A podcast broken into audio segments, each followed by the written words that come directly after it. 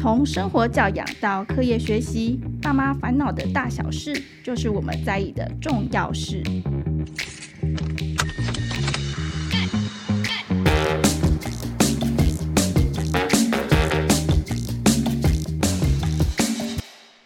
欢迎收听亲子天下，爸妈烦什么？我是主持人亲子天下媒体中心的记者李佩璇。哇，大家最近好吗？疫情真的是打乱了生活步调。最近我们公司也开始分流上班了，不管是线上会议啊，或是好不容易大家在办公室见到一面，第一句话都是“你最近还好吗？” 对，因为真的是停课停到大家也是很痛苦了。我们当然也知道，不管是在防疫啊，或是学校，大家真的也都很辛苦。不过，爸妈跟着孩子停课在家，不管是学龄前的孩子啊，或者是说我们要帮孩子一起呃监督这个线上课程，其实真的都很辛苦，也会有一些情绪啦。毕竟我们也没有办法呃有一些放松，比如说可以出门或者是聚餐等等，当然是尽量不要。所以当这些情绪来的时候呢，爸妈要怎么接招？而且疫情之后呢，也要放暑假了，那这个相处的时间很长。我们当然都希望，就是孩子可以告诉我们说：“诶，怎么了啊？”但其实这件事情，情绪真的是没有这么容易的。那该怎么样引导孩子说出自己的情绪，或者是说，呃，我们跟亲子之间来磨合或学习这件事呢？啊，今天我们特别邀请到办过这个无数的亲子活动小人小学的创办人 Coco 老师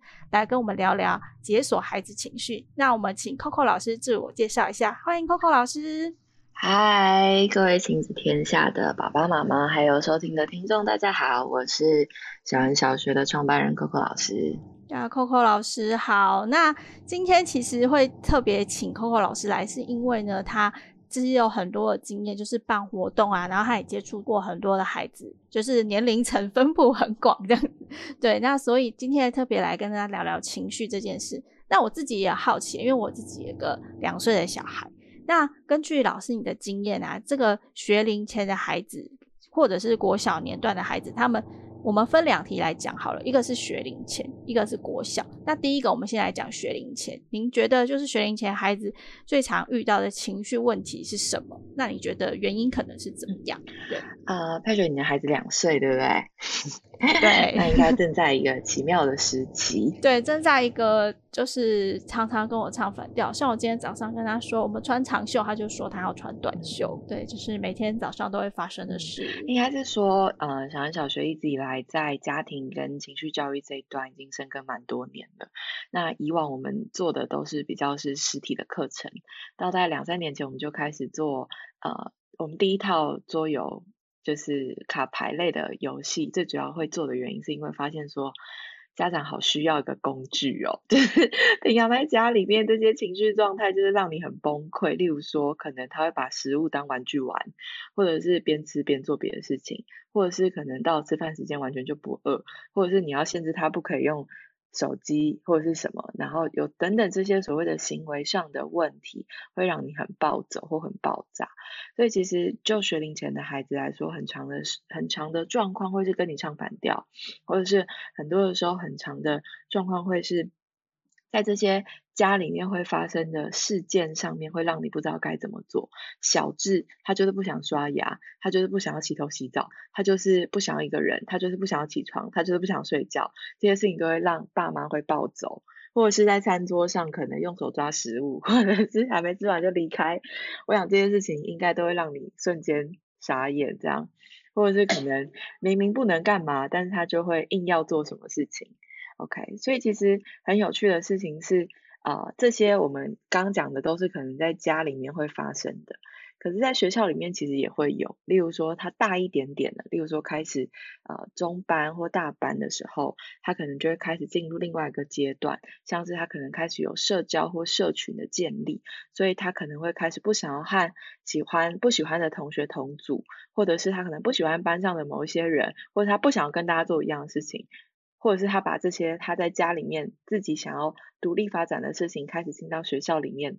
然后就会延伸各种行为事件这样。所以其实呃，回到刚刚你问我的问题，就是很多的时候，学龄前的孩子为什么会有这样的事情？我们换言之去想，其实是他在自主发展他自己的阶段，所以他开始会有想法。开始会有点子，可是他的思考脉络可能并没有那么的完整，也就是说他还在一个学习过程。毕竟他可能才长出来、生出来两年，我们可能生出来是三十年或三十五年或四十年，所以很多 经验值他是没有的。但是他想要尝试，可他的尝试在碰撞上我们的经验，就会进入另外一种逻辑，叫做暴走。暴走是谁暴走？我们暴走，家长暴炸，小孩 暴走，小孩可能暴走，但他的暴走可能是他用很多的情绪来表达他的状况，或者是他的求助，或者是他的感受。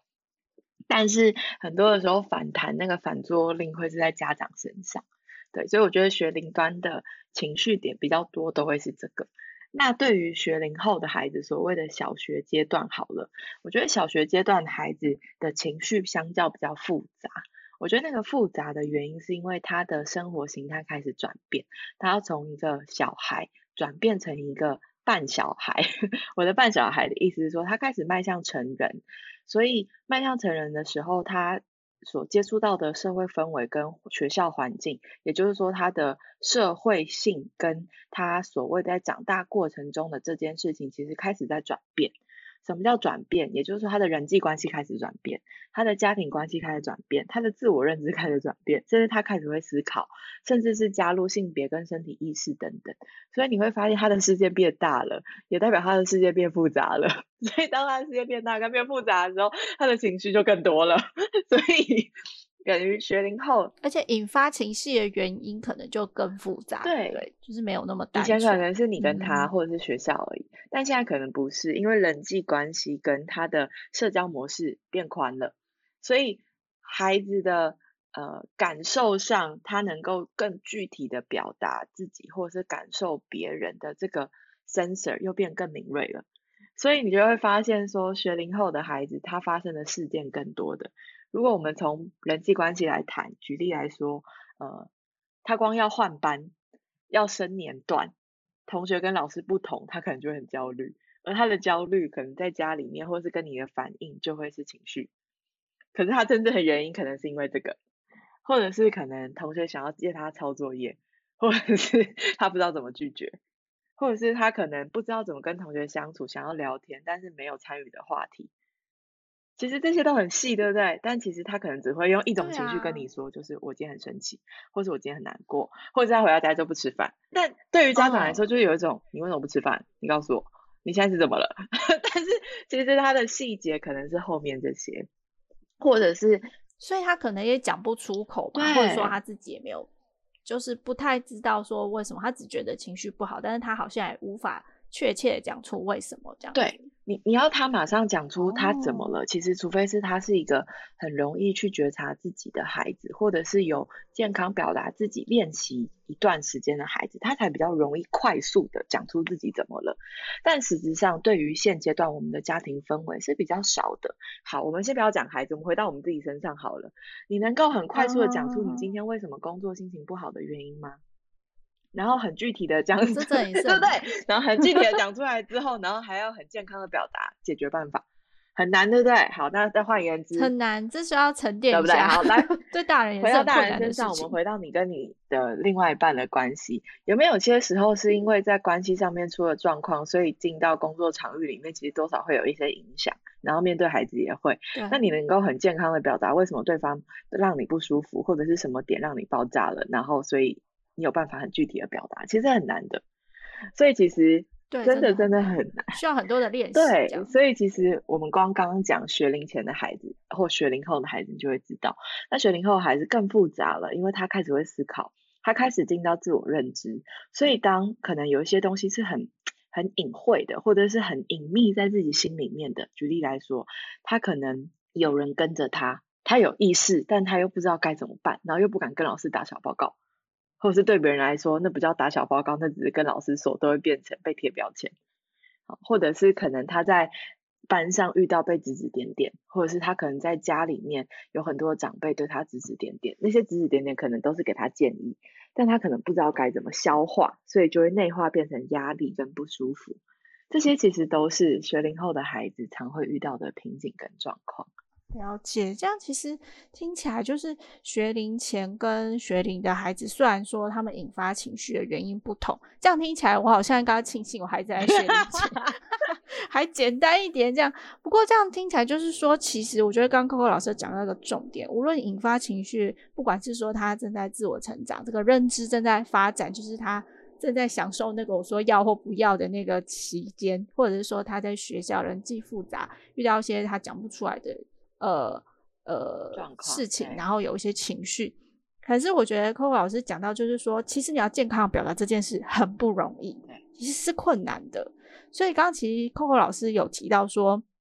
你们会用一个呃，有点像是桌游啊，或是游戏啊，来就是引导孩子来讲出自己的情绪。那透过游戏或是桌游这样子的话，有什么好处呢？就是说，以 Coco 老师你自己的经验，如果用游戏来探索情绪有什么好处？因为我自己想象会觉得说，呃，情绪这个东西这么抽象，我能，我第一个想到可能是可能绘本吧，或是其他这种故事之类的。但是游戏我好像有点难想象。以您的经验，你会觉得说，用游戏这个媒介来带出，呃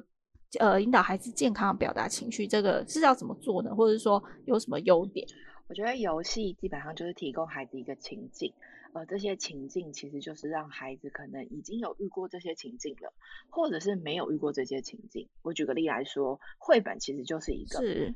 绘本的作用其实就是给孩子一个世界观，然后让他进到这个情境里面，然后让他做讨论，对吗？所以你们会用说故事的方式来来跟孩子讨论这些事情。那例如说游戏其实也是，只是游戏创造的世界观，它呃或者是游戏在跟孩子互动的过程当中，可以增加的一件事情叫做让他能够透过游戏能够表达，或者是透过游戏的趣味性。让他对于这件事情的印象能够更深刻，所以我举个例，例如说，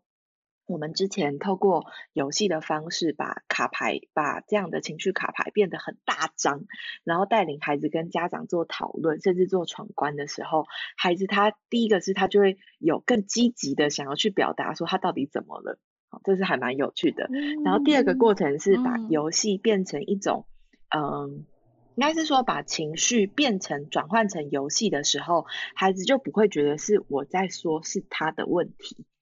其实他有一点像第三人称的角色来去提供解决办法，但他可能也有这样的问题啊。所以用这样的方式，其实我们并不在指责孩子，我们也不是要让你好像有一种，哎，你现在在说我吗？可是其实又可以潜移默化的让孩子变成呃。给他的头脑里面有一个印象，跟给他走过这件事情，让他以后再遇到相同事件，不管在他身上或别人身上，他就可以知道该怎么做。所以其实这是一个很好的方式，用第三者的角度或小老师的角度，让他们去提出解决办法。那对孩子来说，那个人我的角色就转换了，所以它其实是一个非常好运用的方式。了解，其实刚刚 Coco 老师讲第三人称，我超有感的诶。因为以我的小孩来说，因为他现在两岁多，然后他其实已经听得懂大人的对话，他已经有隐约可以听得懂。所以当有时候，因为这也是我最近才发现的，就之前可能因为我婆婆会帮忙照顾他嘛，那有时候我们可能在讨论。就是一些教养的事情，就说，诶，他最近怎么样啊？可能就是说，哦，他最近早上都会很激烈的反抗，说不要啊，出门要花很久的时间啊，然后或者说他吃饭可能会有一些，呃，比如说什么东西挑食啊，不吃。我发现如果他听到了，他下一次，比如说吃饭，或者说第二天早上，他会更变本加厉，你知道吗？就是他会觉得说，诶，你们在讲我。然后我就会更想要去做那件事情，或是他可能不喜欢他被讨论吧，我不知道。所以我觉得刚刚 Coco 老师提到这个第三人称，其实真的很好，就是可以让，嗯，因为有时候你要情绪这种东西，你要指责他，就说你不可以这样，你也你也知道他为什么，他现在就是不爽，所以你你其实知道那个没用，但是你当下就很气呀，你知道？对，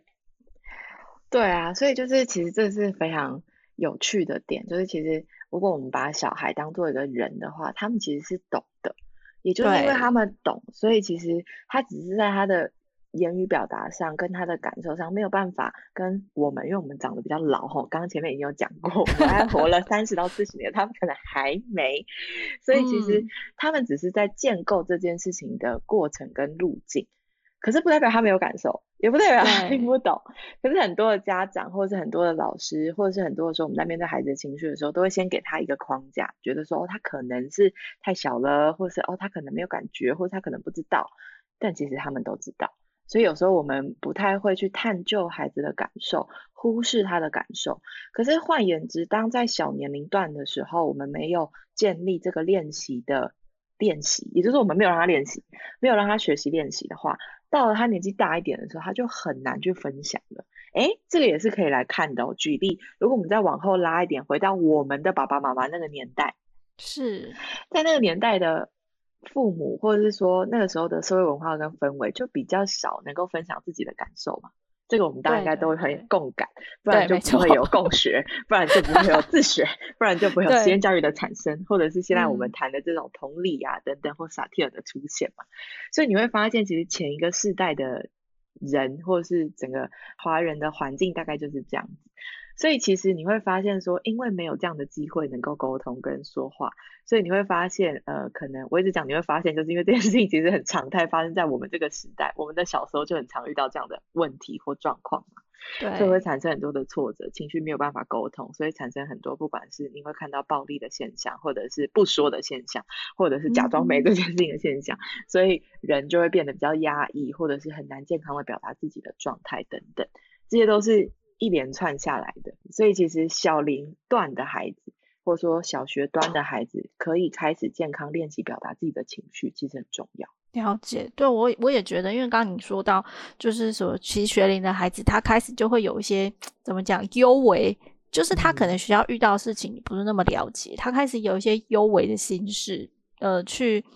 呃，会让他的。表达会有一些障碍啊，或是困难啊，或者说，诶，他可能有一些很复杂的想法，你可能一时之间你也没有办法了解，那孩子也自己也理不清。那如果他有从小可能透过不管游戏、绘本任何被引导的方式，能够练习健康表达，可能他在跟亲子的沟通上面也会好一些。不过在游戏方面，我知道就是说。其实我有看过一些情绪的桌游，都还蛮不错。比如说像我们自己亲子天下有一些，嗯、比如像是我的情绪小怪兽啊，或是我美玉老师的情绪翻翻卡。那我知道最近就是小人小学也有跟亲子天下合作了一套扣扣小乐园情绪探索屋，就是为四到十二岁，就是从学龄前到学龄的孩子打造亲子的情绪桌游。那他是说，我有稍微看了一下，他是说可以表达情绪、认识感受。那我自己比较好奇的是说。霍老师，你自己为什么会想要研发这个桌游？那你觉得它的特色可能是什么？可以帮助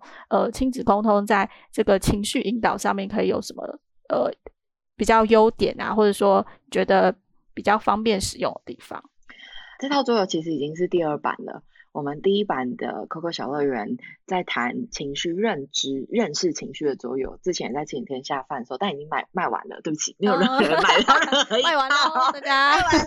不好意思。对，所以这次的情绪探索，请大家把握好不好？不然就会卖完。第一套的桌游，呃，我们也是做卡牌型，然后我们比较针对的是四到呃三到七岁的孩子，就是学龄前的孩子。那后来我们就会发现，第一套桌游上面我们其实是有放上文字的，所以我们其实是让孩子透过这些情绪练习去探究说，哎，他生气、他难过，他可以怎么表达。可是第二套为什么会要改版？是因为我们发现这些情绪它其实在一些场域里面发生。那家长那时候我们在。做完第一套的时候，很多的家长就跟我们 feedback 说：“老师，这套很棒，但是我们想要更多的认识。假设他在学校或者他在家里面有遇到这样的状况的时候，我可以怎么做？”所以后来我们就开展了很多的课程。那后来我就发现说，不对，我们应该要帮助家长或老师，能够让孩子在这些情境里面，或是这些场域里面，能够有更多的练习。所以其实才会让我们想说，想要做第二套的原因，这第一个。那第二个原因是就发现说，孩子的情绪跟孩子遇到的事情，其实有很多很复杂的因素。有些时候他可能是呃被欺负的那个，或者是 有些时候他可能是生气的那个，但有些时候他可能是旁观的那个，或者是可能在学校发生什么事件，他是在旁边也不知道该怎么办的那个人。所以其实情境跟情绪是复杂的。所以这次呃的桌游跟过去有点不太一样的是，这次的卡牌我们把它变成了三种情境，一种是在学校会发生的事情，第二种是在家里面发生的事情。第三种是在公共场合会发生的事情，让这些事情呢变成事件卡牌。所以举例来说，可能在卡牌上面你会看到有一个小孩，然后有很多的人用手指着他，然后那个中间那个小孩在哭。诶，这可能是一个事件，对不对？但其实这个事件，如果他是在玩的孩子，那他看到的时候，他可能就会说：“哦，我平常比较像那个指指点点的人。” 或者是我平常就是那个哭的人，嗯、那大人们就可以透过这些，我们就可以在游戏上面，我们有给大人一个卡牌，叫做大人万用卡，所以你就可以跟着大人万用卡来问问孩子。例如说，当抽到卡牌的时候，你就可以问孩子说：“你在卡片上面你看到了什么？你跟他有类似的经验吗？还是那个时候发生了什么事情？那个时候你的感觉怎么样？”你是那个哭的人，还是你是那个手指着别人的人？那那个时候的你，你希望被怎么样帮助？所以其实我们透过每一张卡片，是在创造一个情境或者是一个事件，而让这个带领游戏的人，不管你是老师或者是你是家长，来跟孩子进行对话。嗯，所以其实它就是一个非常功能型的卡牌游戏。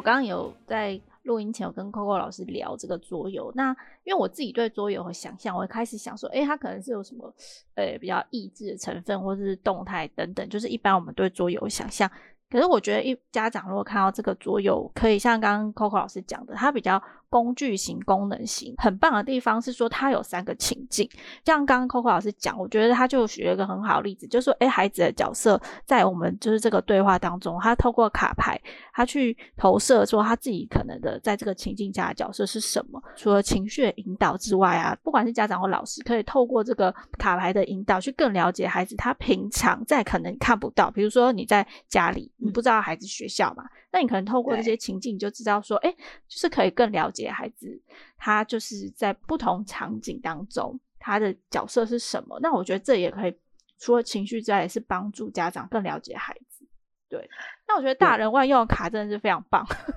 因为你就是照着念哦，因为你火大的时候，是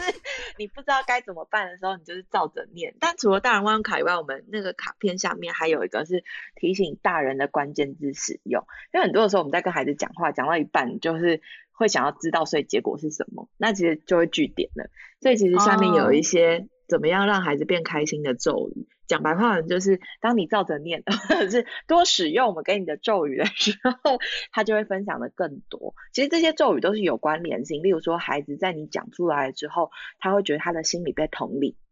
或者是说，当你呃在跟他互动的时候，我们里面其中一句话就是你做的很好，那你可以怎么样怎么样吗？其实这些话语的对话方式，就是一部分在肯定孩子、同理他以外，也是让他的感受上面是舒服的。而当他舒服了之后，他就不会觉得他是被指责，或者他就不会有一种好像是被被被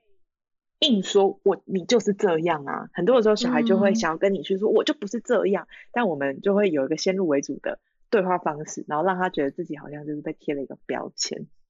对，所以其实呃，这套游戏刚刚有提到，我们有事件卡牌，然后我们有呃。大人万用卡，对，然后还有就是给大人的那个关键字使用。那除了这个以外，刚刚有提到说，如果它是游戏，它还有什么好玩点？但是有另外一个很在整合里游戏里面有另外一个东西叫做快乐魔法盘，因为在每一张卡牌上面都会有三个快乐元素。那孩子跟你分享完，完成了这个对话跟完成了这个讨论之后，他其实要到快乐魔法盘里面要呃。因为里面有七到八个不同的快乐元素，那他要拿呃，我们在里面所附的木头要遮住这些快乐元素，只能露出卡片上面的三个，可是其实蛮难的，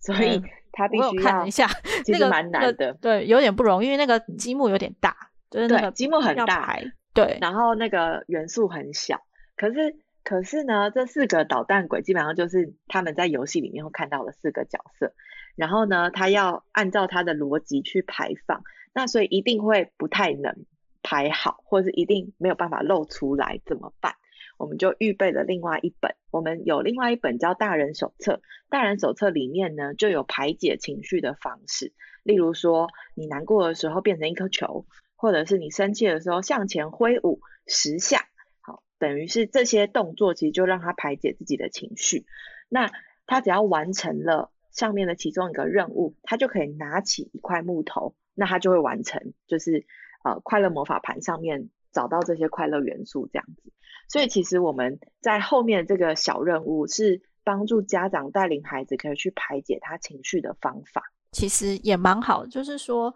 除了对话之外，它还有一个就是任务完成的感觉。因为你知道小朋友就是很喜欢说“耶，我做完了”这样子。没错，这就是要给他的挑战。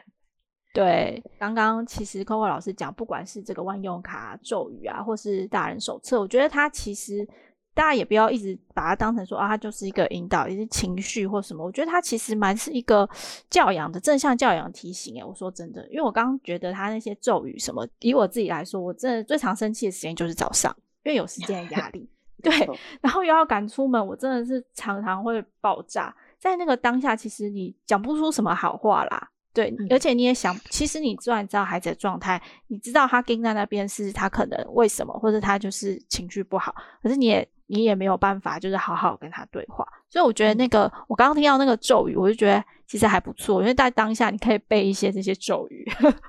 也帮助自己冷静下来，这样子。对，所以都非常建议，就是买这套桌游或接下来得到这套桌游的，不管是老师，老师其实可以用在班级经营上，因为有些时候可能我们在卡牌里面有一些题目，就是呃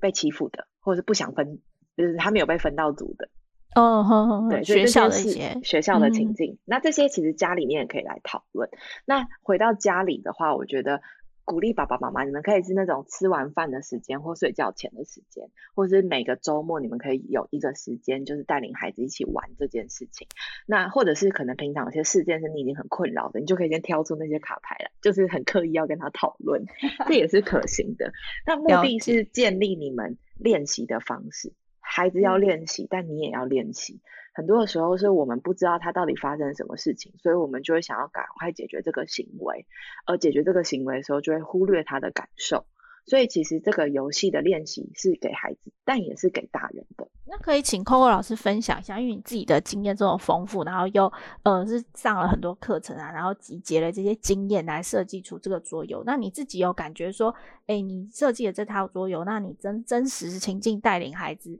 去尝试过之后，孩子有什么样的改变吗？或者是说他自己孩子有分享有什么收获吗？嗯，我举个例子，就回到我们今天一直在讲的那张卡牌，因为我觉得非常的有趣。就是，呃，我刚刚一直在讲那张卡牌是一个小朋友在哭，然后有很多不同颜色的手在指指点点他嘛。然后，呃，我们在上课的时候，那时候拿出这张卡牌，都还是我们在那个制作这个这套卡牌的时候，我们做的测试。我就问这个孩子，我就说，呃，你发生了什么事情？然后那个孩子是一个小学端的孩子，他已经可以很健康的表达自己了。我的健康的表达自己的意思是他可以跟我对话了。那那时候我就问这个孩子说：“你发生了什么事？”他就说他呃常常做一些事情就会被他的同学偷偷的骂，或者是偷偷的在私底下说他，然后他心里面很不舒服，所以他都会躲起来哭。然后我就问他说：“那那个时候你的感受怎么样？”他就说他的感受很不舒服，然后他其实很无助，不知道该找别人，不知道该怎么办。然后那时候我就问他说：“那这些指指点点你的人，你心里面都是怎么想他们的？”然后他就开始说，他其实心里面是在骂他们的，然后他心里面对他们也觉得很不公平。然后我就问他说：“那如果你有这个不公平的感受，你平常会怎么对待别人？”他讲出一个很惊人的话，他说：“所以换我去欺负别人。哦，我变成那个指指点点别人的人，因为我心里觉得很不公平，为什么只有我可以被这样对待？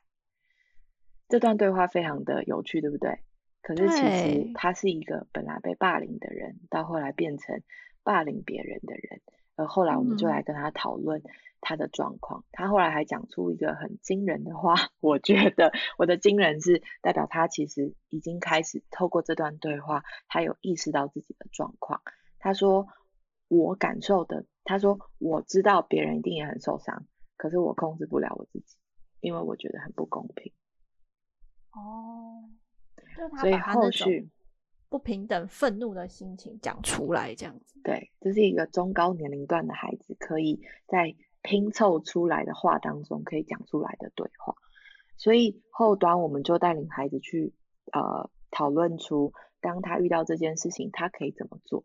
以及他开始要去霸凌别人的时候，他可以怎么做的方式。透过这件事情，透过这个卡牌，让孩子去表达他的感受跟情境，而后端我们就可以带他去讨论解决这件事情的方法。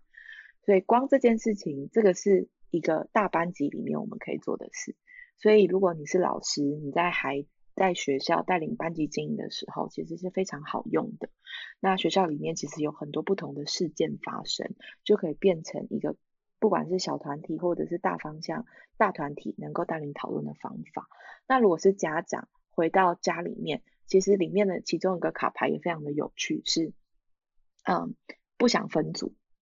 就是那里面有两个情境，就是呃有两个人手拉手被分着一组，然后另外一个是一个人，然后另外一个人是空的，没有人跟他分组。分组哦，很可很可怜。我的可怜的意思是，其实孩子都遇到这件事情。对，那呃其实。呃，这个是在我自己在我自己小时候都遇过这件事，所以其实呃这张卡牌，假设是这张卡牌，呃我也很鼓励家长可以在家里面带领孩子做讨论，讨论什么呢？讨论他的感受。很多的时候啊，家长我有听过，就是家有些家长呃遇到孩子有遇到这样的情境的时候，他其实会跟他说，是不是你做了什么，别人不想跟你同组？哦。就会先指责孩子说是不是他做错了什么这样子。对，那其实如果你是孩子，你一定很挫折啊，你根本不知道怎么了，或是可能真的有发生过什么事件。对，所以其实最怕的就是有一些事情，其实孩子他可能真的有发生什么事，但他不知道，但我们没有带领他去挖出呃这些事情发生的经过，而我们就先指责他，或者是就会觉得都是你怎么了，所以别人才怎么样。但这真的是我们在家里面，或者是我们常常可能会遇到的状况，就是我们会先入为主的觉得一定是他做错了什么事，或者是我们很常会自省自己是不是我做错了什么事情。但是当情绪点变成了指责，或者是变成了一种贴标签的开始的时候，他就更难去发觉到底心里面发生了什么事情，或者是用更客观的方式去讨论这件事件。对，所以其实回过头来，我觉得孩子玩过之后，不能说明显的改变，我觉得比较像是那个改变，不是说他马上改变了这个行为，而是他能够表达自己的感受，而我们带领孩子去讨论出改变的方法。了解，嗯，那我觉得这其实很重要，因为你刚刚提到那个。呃，第一个就是那个大孩子，他被欺，嗯，不能说被欺负啊，就是他觉得不公平啊，他觉得被指指点点，然后他反而会想要也对别人做同样的事情。我觉得这个其实就是真的是蛮经典的例子，就是呃，如果没有借由这个不管是游戏或活动来去引导孩子说出来，就是他其实有一个自己检视、自我觉察，因为不然的话，可能就任由他的情绪的带领，哦，我觉得愤怒，我觉得不公平，我就去做。但也许他也没有好好的停下来想说，为什么他自己会这样？对，然后对他也不知道怎么求助这样子，因为他们也还小嘛。因为我觉得这件事情就是连大人都蛮不容易做的这样子。对，所以所以我觉得这是一个蛮好的引导。而且刚刚其实 Coco 老师讲说那个例子，就是说跟孩子讲说，哦，你没有人跟你分组，一定是你做错什么，或或者说啊，你一定是你你干嘛？你你是不是个性很差，人家才不要跟你组？像这种家庭里会发生的对话，我自己有感觉是，是因为有时候其实我说真的，身为爸妈有时候很忙，然后可能小孩跟你讲一个什么，你你其实他是有一个像吸反射，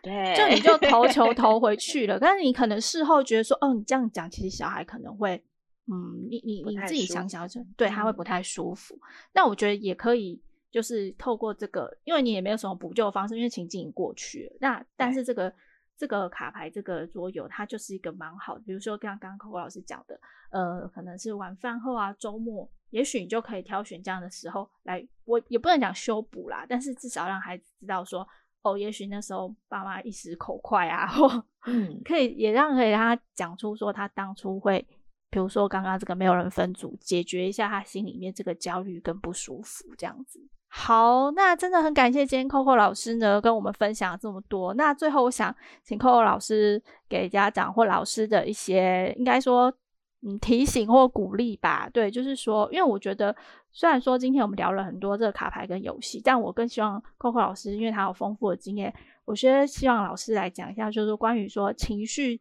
这件事情，他有被引导，然后以及呃，作为亲子交流的一个媒介，就是它虽然很抽象，但是需要做的这件事情，对孩子。这是很重要。那我请 Coco 老师来鼓励一下家长跟老师 做这件事，因为毕竟不容易啦。对，好的，呃，我觉得你会发现一件事情，其实是情绪它没有好坏对错，它其实就是一个放大的传声筒。只是我们很长的时候会把情绪贴上很多的标签，或者是我们很多的时候没有办法有时间或是有心力去探究这些情绪背后真正想要表达的意思。不管是大人或者是小孩都是，所以其实啊、回过头来，当我们讨论孩子的情绪议题的时候，更宝贵的其实是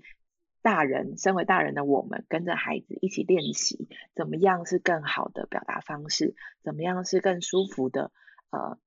呈现方法，或者说什么样是你更希望被对待的方式，而透过不断的练习，让家里面找到一个健康跟能够持续。呃，经营的方法，那回到班级经营的理念，让孩子能够更勇敢的表达自己的想法，其实我觉得这都是很重要的事情。那最后就是 Coco 小乐园情绪探索屋，接下来在亲子天下的 shopping 上面就买得到了，因为也只有在你们这里买得到。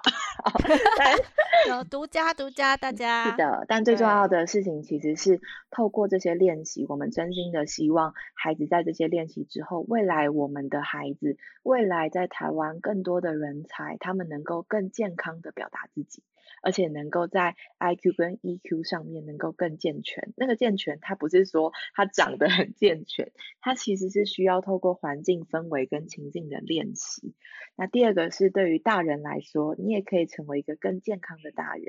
什么叫更健康？你也可以更健康的表达你的感受。很多的大人其实不太敢跟孩子表达自己的。那个表达是，可能你表达的时候就已经是最暴走的表达了，对，不管是你是用你的行为，或者是你是用你的嘴快啊，但其实你也可以跟孩子表达你的感受的，而让孩子陪伴你，也让你陪伴孩子，这才是这套桌游我们最希望做到的事情。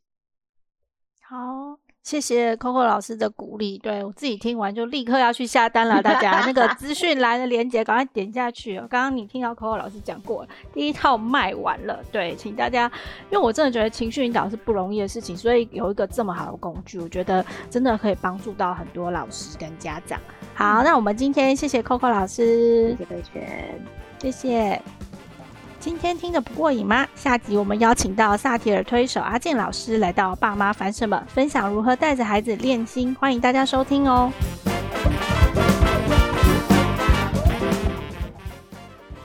最后也要来跟大家推荐一下亲子天下 Podcast 的好书专卖店，上面有很多优质的好读推荐，我们也陆续的上架，节目下方资讯栏都有连结。